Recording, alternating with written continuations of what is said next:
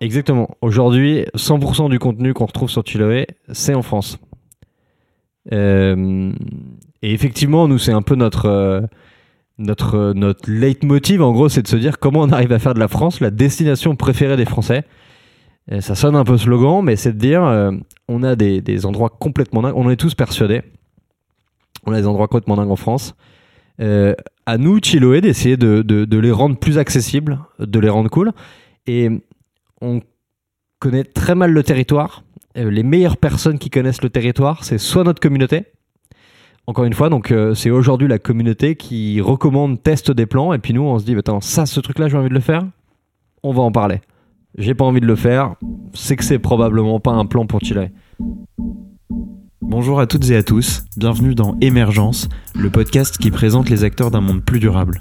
À travers ces interviews, nous espérons que vous découvrirez des parcours inspirants et des actions à entreprendre à votre échelle. Je suis un grand amoureux de la Bretagne. Euh, chaque fois que j'y vais, c'est différent. Et c'est probablement le, le, le, le plus beau pays du monde. Coluche, il disait un truc sympa. La Bretagne, c'est c'est très beau, puis c'est pas très loin de la France. Pour nous soutenir, abonnez-vous à notre émission sur Apple Podcast ou sur les autres applications. Bonne écoute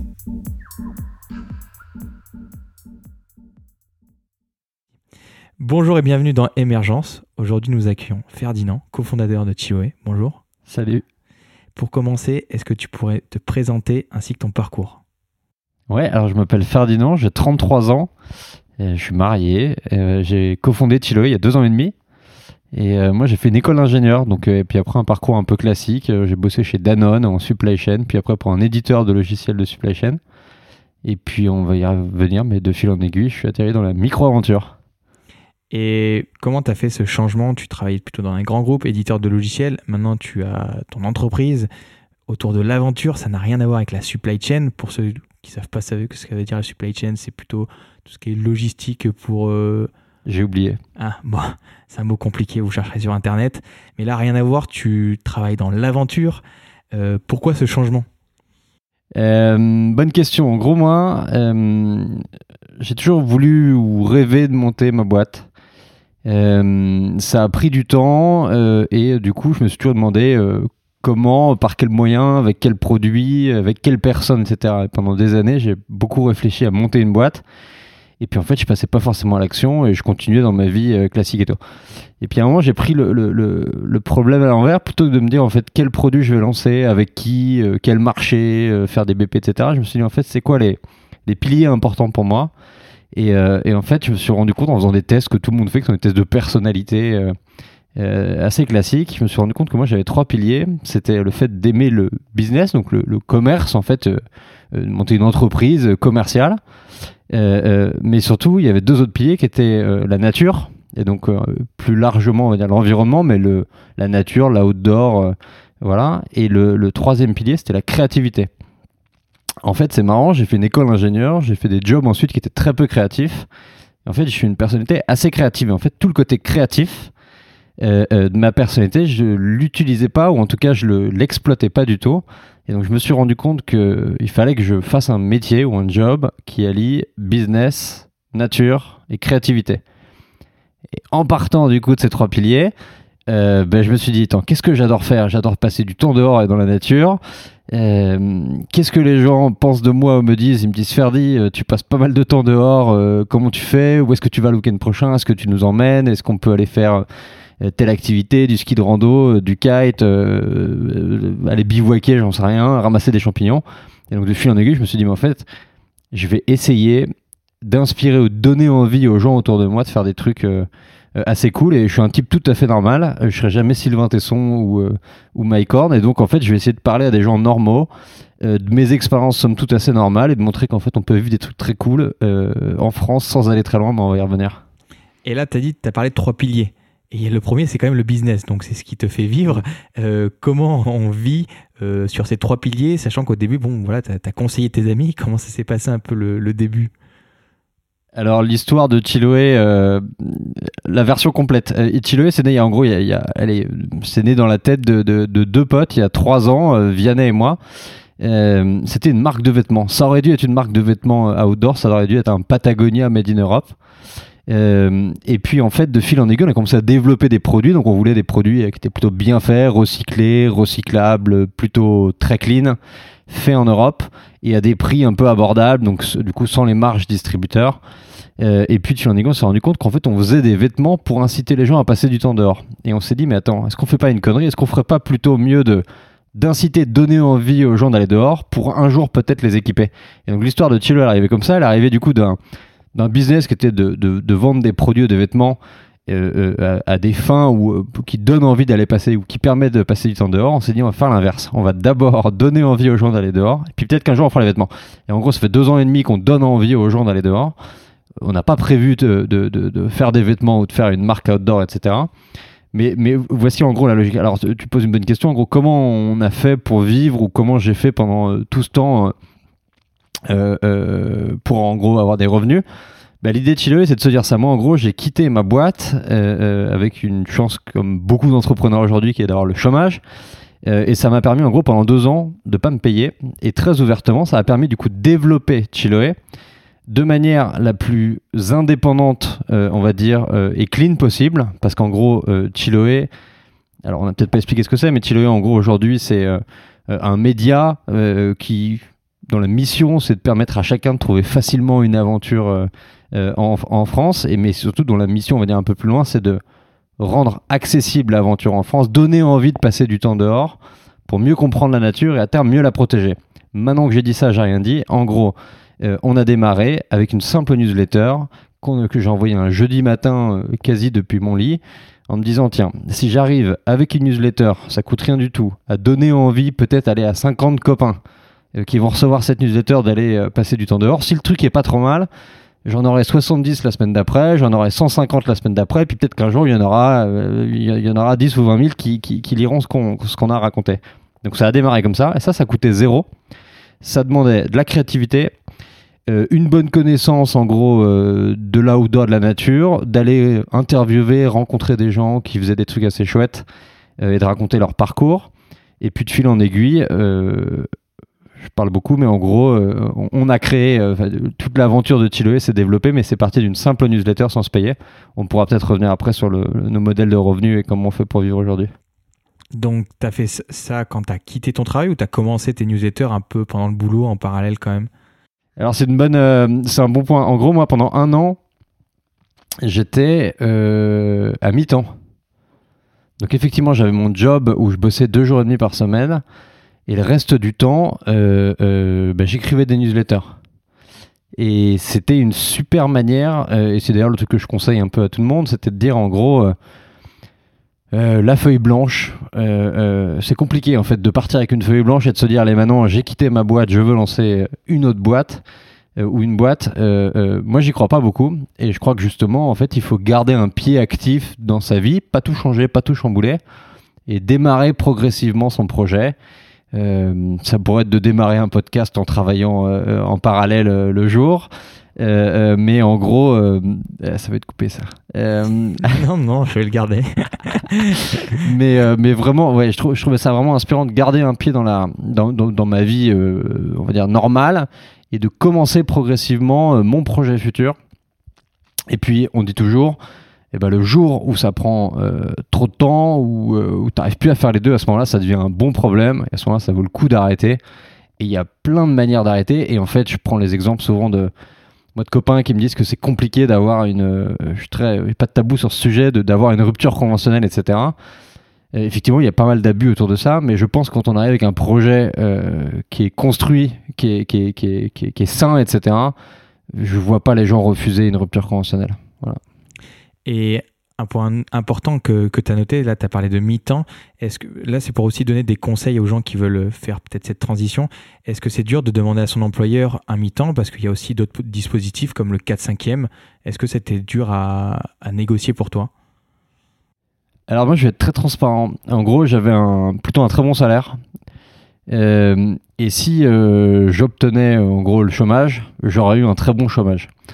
Euh, ça, c'était le premier point. Euh, euh, et le deuxième point, c'était de dire en gros, je suis allé voir mon employeur et je leur ai dit, je vous propose un truc. j'ai envie d'une nouvelle vie et de, monter une boîte. Je sens un truc là, il faut y aller maintenant. C'est le bon moment. Je ne vais pas vous laisser tomber maintenant. Imaginons une transition où je vais travailler X jours par semaine afin de former les personnes qui bosseront derrière moi, etc. Euh, ça vous laisse du temps pour préparer la suite. Ça me laisse du temps un peu pour, euh, pour préparer ma nouvelle vie.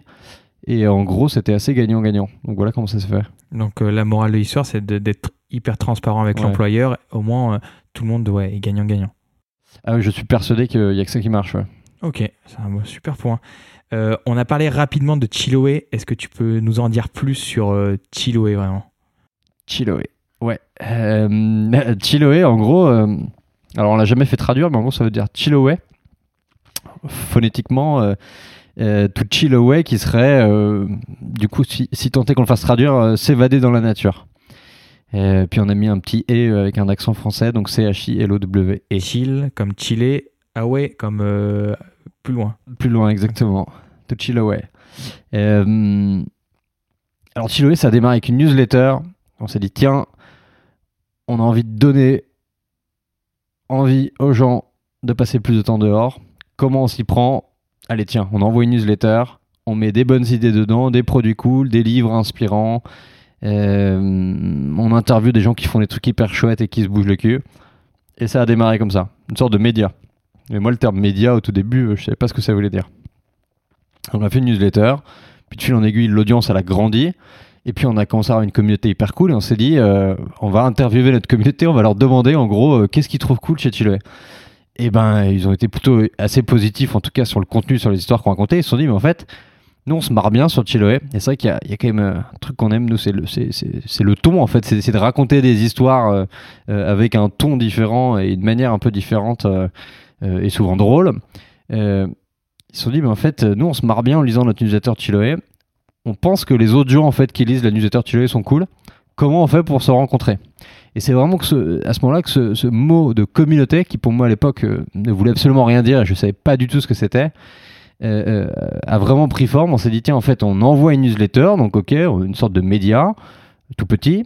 Et puis, on a en face de nous une communauté. On a des gens qui partagent nos valeurs, le ton de Chiloé, et qui finalement s'entendraient assez bien. Et donc, on a commencé à organiser des événements dans la nature. Donc, ça allait de descendre la scène en stand-up paddle, d'aller traverser le Vercors en, en ski de rando l'hiver, d'aller euh, euh, dans les calanques, qu'est-ce dans les calanques, d'aller dormir un soir de semaine à Fontainebleau euh, après le boulot. Et donc, de fil en aiguille, on a connecté comme ça les gens de la communauté. On s'est rendu compte qu'en fait, c'était assez incroyable.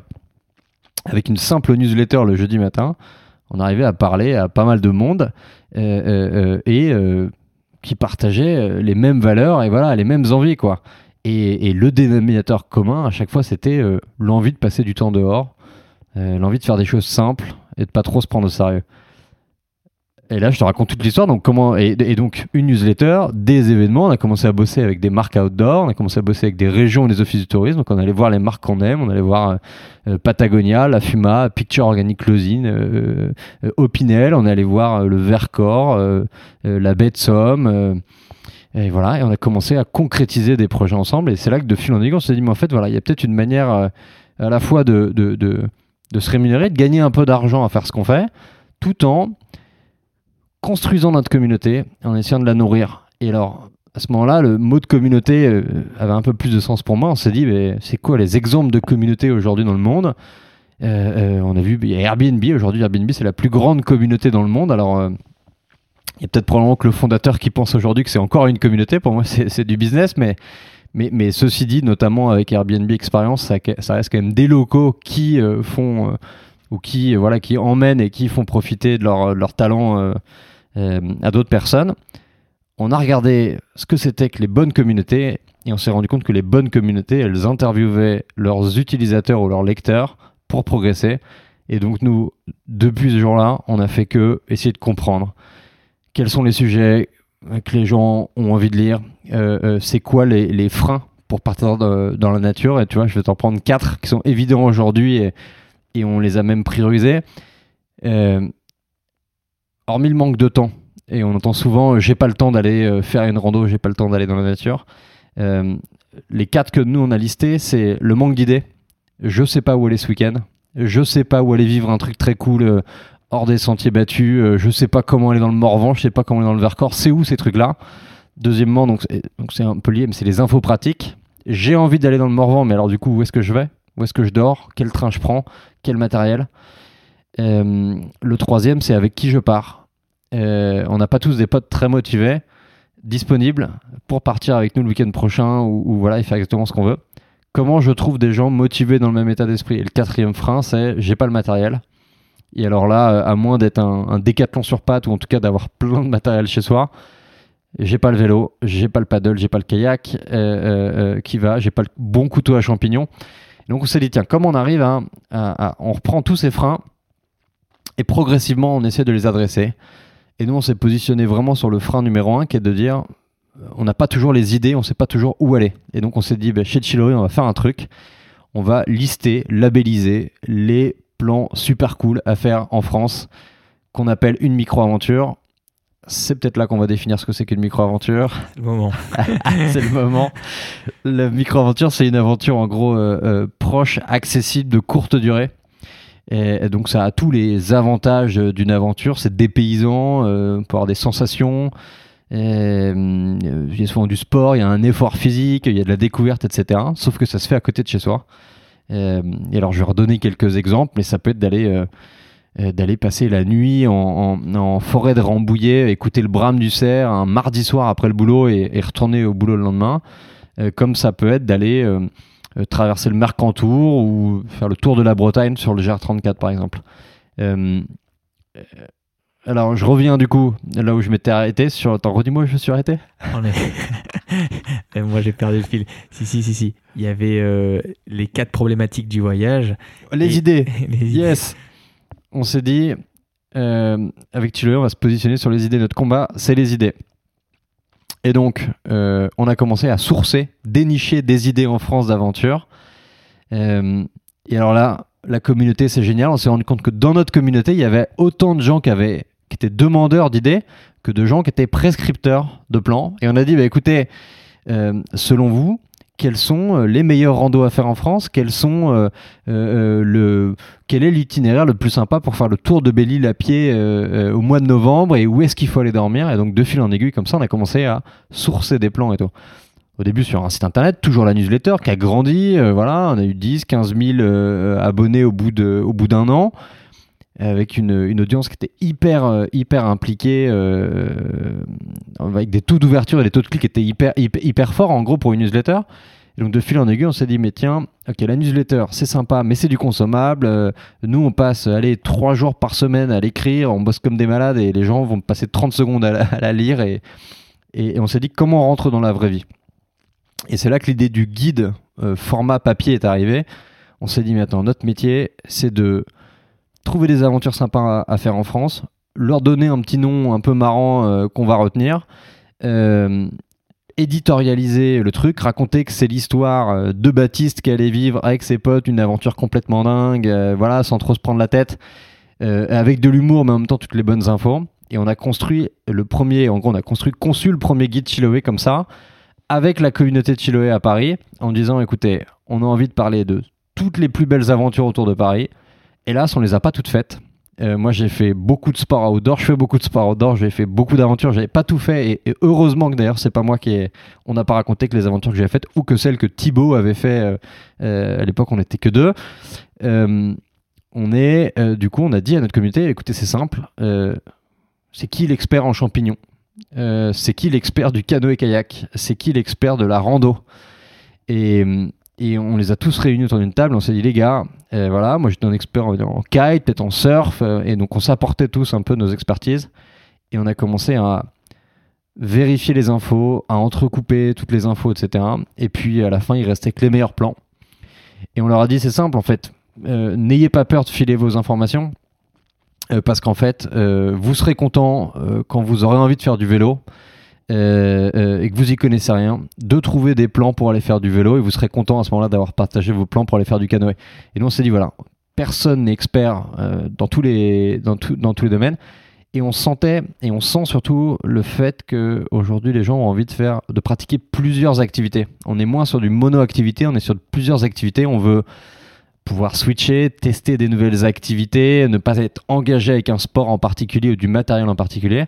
Et donc, voyant cette tendance arriver, on s'est dit, nous, on va pas faire un truc que de surf ou que de ski de rando ou que de bivouac ou que de voilà, on va parler de plusieurs activités et on est allé voir notre expert de champignons. On lui dit en fait, voilà, partage tes plans à champignons. Il y aura peut-être un peu plus de monde euh, dans la forêt.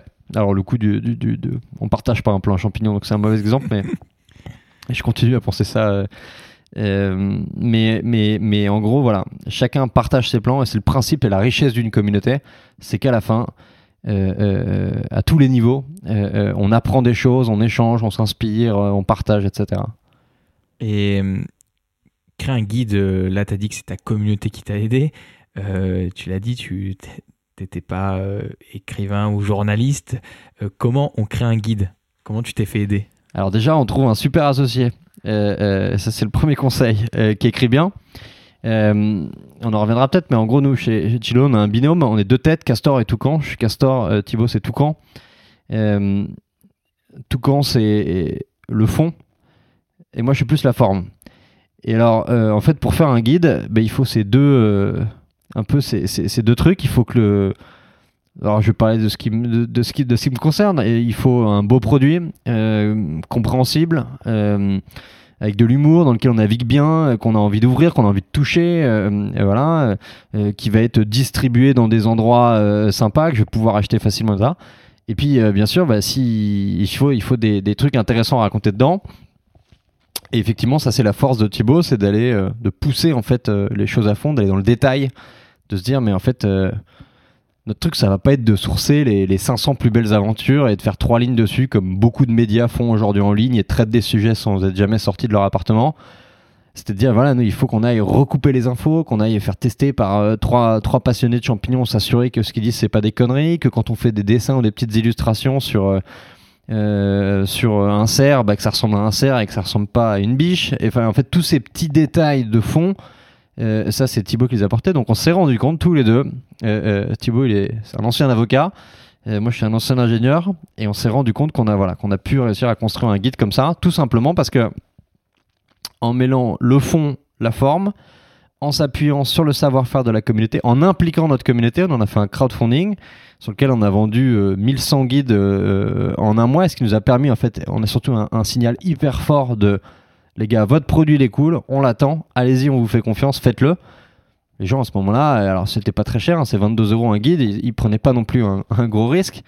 Mais ceci dit, on aurait pu sortir un truc avec les pieds et, jamais le livrer ce guide.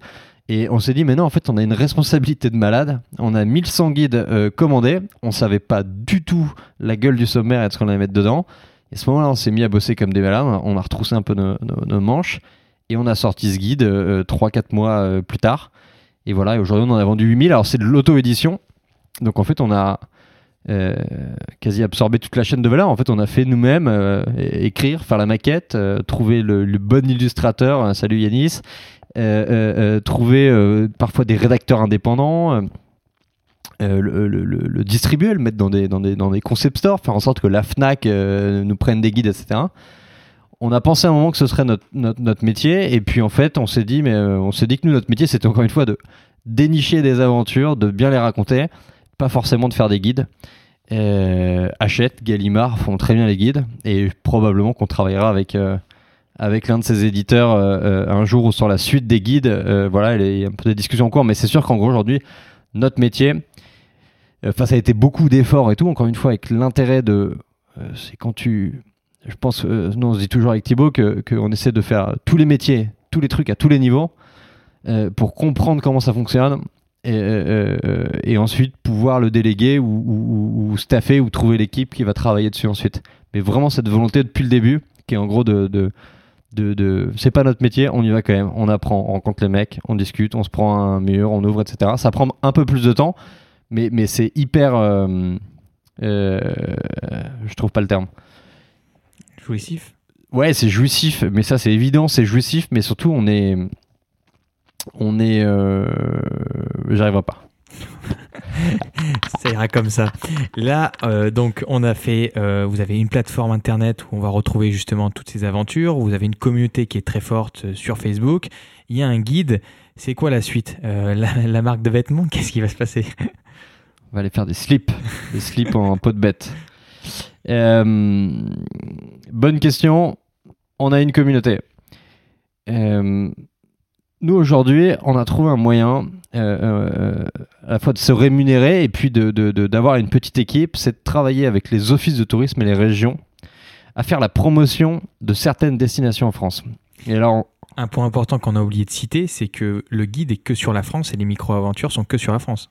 Exactement. Aujourd'hui, 100% du contenu qu'on retrouve sur Chiloé, c'est en France. Euh, et effectivement, nous, c'est un peu notre, notre, notre leitmotiv, en gros, c'est de se dire comment on arrive à faire de la France la destination préférée des Français. ça sonne un peu slogan, mais c'est de dire euh, on a des, des, endroits complètement dingues, on est tous persuadés. On a des endroits complètement dingues en France. Euh, à nous, Chiloé, d'essayer de, de, de, les rendre plus accessibles, de les rendre cool.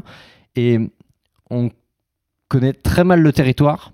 Euh, les meilleures personnes qui connaissent le territoire, c'est soit notre communauté, encore une fois, donc euh, c'est aujourd'hui la communauté qui recommande, teste des plans, et puis nous on se dit, attends, ça, ce truc-là, j'ai envie de le faire, on va en parler. J'ai pas envie de le faire, c'est que c'est probablement pas un plan pour Chile.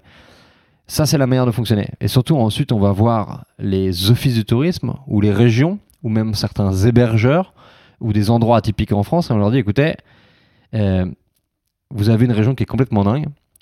Euh, elle est probablement, à nos yeux, pas suffisamment connue euh, ou, ou démodée ou elle est en concurrence directe avec Barcelone, un week-end à Barcelone ou à Porto, j'en sais rien. essayons de trouver des choses à raconter. Euh, et, du coup, à ce moment-là, ça devient génial. Et c'est notre métier aujourd'hui, c'est d'aller co-construire des micro-aventures. Et donc, on va, euh, euh, prendre exemple, on va dans les Landes de Gascogne, on va dans le Marais Poitevin. Et, et à ce moment-là, carte blanche, on dit tiens, qu'est-ce que c'est quoi une micro-aventure de Chile? On dirait une micro-aventure, c'est un week-end accessible, etc. Il y a un peu d'aventure, un peu de sport, il y a des rencontres et tout. Et on va co-construire une aventure. On va ensuite envoyer notre communauté la tester. Donc ça, c'est plutôt les ambassadeurs de la communauté, des gens en qui on a confiance, avec qui on a pas mal bossé. Et à la fin, on va en sortir un plan éditorialisé, checker toutes les infos pratiques et tout sur le site, accessible au reste de la communauté.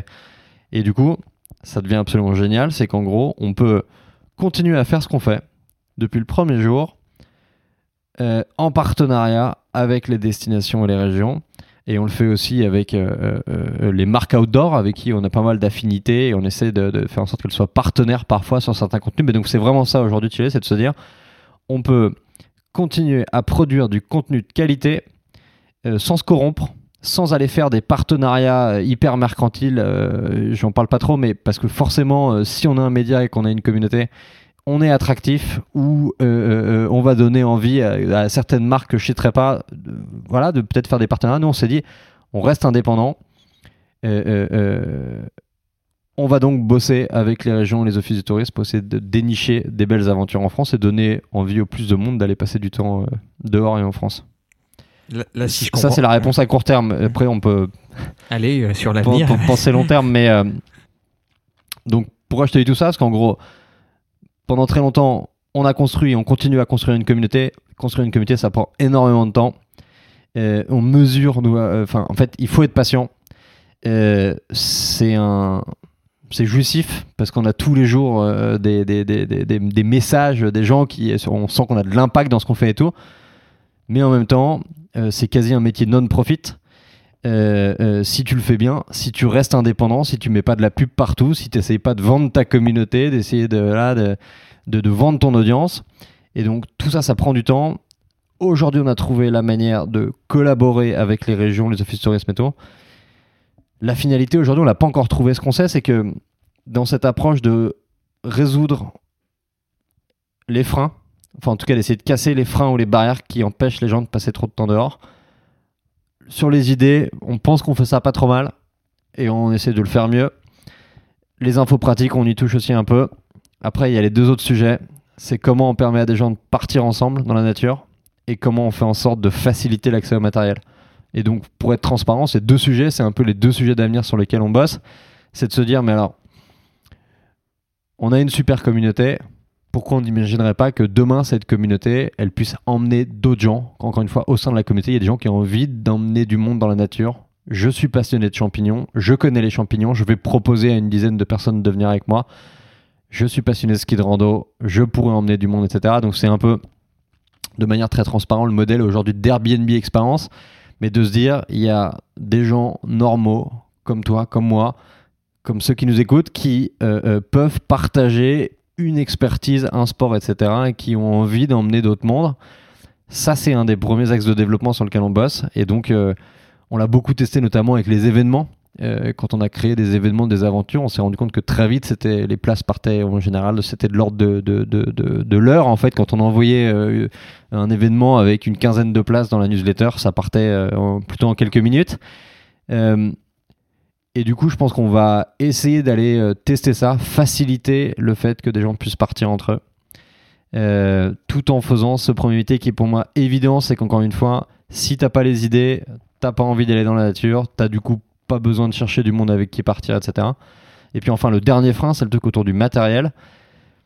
Il y a aujourd'hui des acteurs, des marques outdoor qui essayent de rendre accessible l'aventure ou le sport, euh, qui font ça très bien. Mais c'est un modèle qui, on pense, est un peu révolu. En fait, le modèle de la possession du matériel, moi je pense que c'est un truc un peu ancien. Et je serais pas surpris que dans les prochaines années, on voit arriver de la location de matériel. En fait, concrètement, tu peux euh, louer euh, tes skis aujourd'hui, aller louer un vélo et tout. Mais, euh, mais c'est pas très facilité ou c'est euh, un vélo à louer pour visiter euh, le Louvre et en gros Paris et tout. Mais si tu veux louer un vélo avec des sacoches, parce que tu pars une semaine avec des copains, etc., assez compliqué à trouver. Si tu as besoin d'une doudoune euh, relativement simple pour aller faire euh, trois jours en Écosse en rando, bah plutôt d'en acheter une, euh, en fait tu ferais peut-être mieux de la louer. Pareil pour le sac, pareil pour la tente, pareil pour le paddle. Aujourd'hui, tu, je sais pas où louer en fait des paddles. hein, alors il y a quelques endroits à Paris et ils sont dans le guide, mais pour aller louer des paddles, pour en faire sur la scène. Mais il y a vraiment ce truc-là autour du matériel. Comment potentiellement je peux louer facilement du matériel? Ou comment, si on a cette approche de communauté, comment la communauté peut s'échanger ou se louer du matériel. Et donc c'est le deuxième axe de développement. Mais et je suis très transparent du coup dans ce que je raconte là, mais encore une fois, prendre du temps de faire bien les choses, de pas se, de foncer tête baissée dans des dans des nouveaux chantiers. Nous c'est vraiment le truc qu'on a appris, c'est que euh, on a toujours envie d'en faire plus, mais à chaque fois qu'on essaie d'en faire trop, euh, on va merder un truc. On va moins bien faire notre newsletter. On va euh, faire un post sur Instagram qui va être moins drôle. On va euh, dénicher des plans qui vont peut-être être moins travaillés. Donc en fait, on se dit aujourd'hui, on est sur les idées. Nous, on veut faire en sorte et on croit qu'aujourd'hui, on a encore beaucoup de gens à, à qui s'adresser qu'on n'arrive pas encore à toucher. Et c'est vraiment ça notre job aujourd'hui, c'est comment on peut toucher plus de monde, produire du meilleur contenu et pour progressivement aller s'intéresser aux autres freins. Ce qui est intéressant, c'est qu'il y a une démarche hyper éthique dans tout ce que tu dis. Donc le voyage en France, c'est probablement pour aussi moins prendre l'avion. Euh, créer une communauté, ça crée euh, des liens entre les gens pour qu'ils se parlent. hein. C'est bête, mais aujourd'hui, euh, dans Paris, bah, on parle pas aux gens autour de nous. Mais là, à travers votre communauté, bah, ils se rencontrent. Sur la plateforme Facebook, on peut voir que le week-end, ils partent en randonnée tout seuls sans votre intervention. Et tu as aussi cette démarche euh, qui va plus loin. Le, dernier point que tu, viens de citer, c'est de consommer moins et de partager plus au final. Parce que acheter une doudoune euh, 500 balles pour partir un week-end en Écosse, au final, on l'utilise trois jours dans l'année et on peut se les partager. Euh, Est-ce que voilà, tu pourrais nous donner des conseils pour euh, déjà mieux voyager plus intelligemment et euh, réduire son empreinte carbone à travers le, le voyage? Euh, c'est une bonne question. Le... Alors effectivement, euh, je pense que le grand débat actuel, c'est l'avion. Euh, euh, comment on peut moins prendre l'avion? Nous, on le voit. Alors, tout le mouvement est parti un peu des, pays nordiques avec le Flixcam et on le voit forcément arriver. On en débat pas mal et on essaie nous d'être pas du tout donneurs de leçons, mais c'est de se dire. Et puis il y a des gens qui doivent prendre l'avion pour leur métier et tout, mais comment du coup à chaque fois que vous allez prendre l'avion, vous pouvez vous poser la question de se dire est-ce qu'on aurait pu le faire autrement? Ça aurait été plus cher, ça aurait pris plus de temps. C'est quoi le frein en fait exact dans de prendre l'avion? Surtout très, très honnêtement de se dire quand on prend l'avion sur des petits trajets, euh, c'est souvent assez, euh, euh, c'est pas très confortable. Euh, Il y a plein d'espèces de temps de latence, de temps mort que je trouve atroces, qui vont être de, partir de chez soi, de prendre un premier, un premier métro, un bus, une voiture, un temps d'attente, une salle d'attente, un truc. Euh, donc essayez de moins prendre l'avion. Et, du coup, ça devient, euh, ça devient intéressant quand, à chaque fois que vous êtes tenté de le faire euh, sur une destination en week-end, vous dire en fait pourquoi on y va en avion? Ça, c'est la première question. Le deuxième truc, c'est de se dire il y a des saisons. Et de la même manière qu'on consomme aujourd'hui euh, bio, local et de saison, on peut faire la même chose avec le voyage. On est en hiver, quelles sont les destinations hivernales? Est-ce que c'est pertinent d'aller chercher le soleil à l'autre bout du monde en plein hiver? Est-ce que c'est de la même manière qu'est-ce que c'est pertinent de manger des tomates au mois de février? Et c'est aussi con que ça. Euh, alors du coup, ça va être de se dire, ben tiens, octobre, qu'est-ce qu'on fait en octobre? Ben, En octobre, on va ramasser des champignons. Et moi, j'ai jamais été un grand fanat de ramasser des champignons. J'ai toujours passé mon temps plutôt à faire du surf et du kite et voilà. Mais j'adore les champignons. Et aujourd'hui, c'est un truc que j'adore d'emmener des potes, de partir avec des potes. Euh, euh, moi, trouver un cep, c'est le Graal, quoi. Et, et c'était une belle année. on, on se parle en, en connaisseur, mais, mais ouais, c'était une très belle année. Euh, quelles sont les activités à faire en ce moment Euh, euh, C'est la deuxième question à se poser. Donc ça va être de réadapter ces activités en fonction de la saison. Un exemple tout bête, l'été, pour nos amis surfeurs qui nous écoutent, il y a souvent un peu moins de vagues l'été en France. Il y en a peut-être un peu plus à l'automne. Et ben l'été, en fait, je vais peut-être aller faire de la randonnée à vélo. Je vais peut-être me mettre à l'escalade. euh, euh, euh, voilà. Et puis je vais avoir une saison de surf qui va arriver un peu après. Et donc c'est vraiment cette idée de pouvoir cumuler des activités ou d'adapter mes activités en fonction de la saison. Et ça c'est génial. Et le troisième volet, c'est sur le fait de consommer moins mais mieux. Et tu l'as dit, ça va être de se dire. Et alors c'est vrai dans la vraie vie, mais on peut se le dire pour le, pour le sport, les activités. Est-ce que j'ai vraiment besoin d'acheter ce canoë pour aller en faire trois fois? Est-ce que je peux pas le trouver sur des plateformes d'échange? Alors et c'est notamment pour ça qu'on bosse dessus. C'est assez compliqué aujourd'hui de trouver du matos d'occasion et tout, mais est-ce que je peux pas l'acheter à plusieurs? Est-ce que je peux pas aller dans le groupe Chiloé et dire Salut les gars, je cherche un canoë pour aller euh, descendre la Loire dans, deux semaines et, tu, et, on le trouve aujourd'hui, ça marche comme ça, hein, et c'est ça qui est génial, et c'est vrai à Bordeaux, à Lyon, euh, à Nantes. Donc ça va être comment je peux partager mon matériel, euh, le revendre si je l'utilise pas, ou voilà, essayer de le louer de nouvelles formes. Et c'est vraiment ce truc de moins mais mieux, nous on est à fond dedans, et, euh, et on le fait probablement pas suffisamment bien, mais, mais c'est de se dire, euh, est-ce qu'on a vraiment besoin voilà, d'avoir euh, autant de matos, autant de vêtements Et donc, on challenge, on challenge, on se dit, est-ce que ce truc-là va me rendre plus heureux? Alors, il y a une... Il y a une formule trop bien que je vais, je vais, quasi oublier qui s'appelle la méthode bisou. Est-ce que j'en ai besoin? Est-ce que c'est important? Voilà. Est-ce que j'ai pas quelque chose pour le remplacer exactement, ouais. Et puis je vous laisse aller regarder le reste sur, sur Google. Euh, on arrive dans la dernière partie. Euh, là, c'est des questions sur ton, tes inspirations. Euh, vu qu'aujourd'hui, on parle quand même voyage, euh, quelle a été la région en France qui t'a le plus surprise euh, dans ton expérience, dans tes expériences? Alors c'est très difficile de choisir une région forcément. Euh, moi je suis un grand amoureux de la Bretagne. Euh, chaque fois que j'y vais, c'est différent. Et c'est probablement le, le, le, plus beau pays du monde. Coluche, il disait un truc sympa. La Bretagne, c'est très beau, puis c'est pas très loin de la France. Euh, une phrase comme ça. Euh, et je trouvais ça assez génial. Euh, récemment, je suis allé faire du canoë euh, dans les Landes de Gascogne. J'ai descendu l'Air, qui est une, Je viens de Facture Biganos, donc je, je connais la tu viens de Factor Vegan, donc c'est effectivement l'arrêt de train. Euh, euh, voilà, de la descente de l'air pour moi c'est la Guyane, c'est les orpailleurs, c'est tout un univers complètement incroyable et, et quelque chose qu'on peut imaginer. Euh, je vais pas te faire la liste des régions, mais en tout cas, euh, ouais voilà, c'était ma, ma dernière belle micro-aventure, ça a été la descente de l'air en canoë euh, pendant trois jours. C'est une belle aventure. Et quel livre ou ressources conseillerais-tu à nos auditeurs? Alors moi je conseille toujours le même livre et, je l'achète à des copains et, là euh, je l'ai pas fait récemment mais euh, je l'offre aux membres de l'équipe. Euh, c'est euh, Let My People Go Surfing de Yvon Chouinard.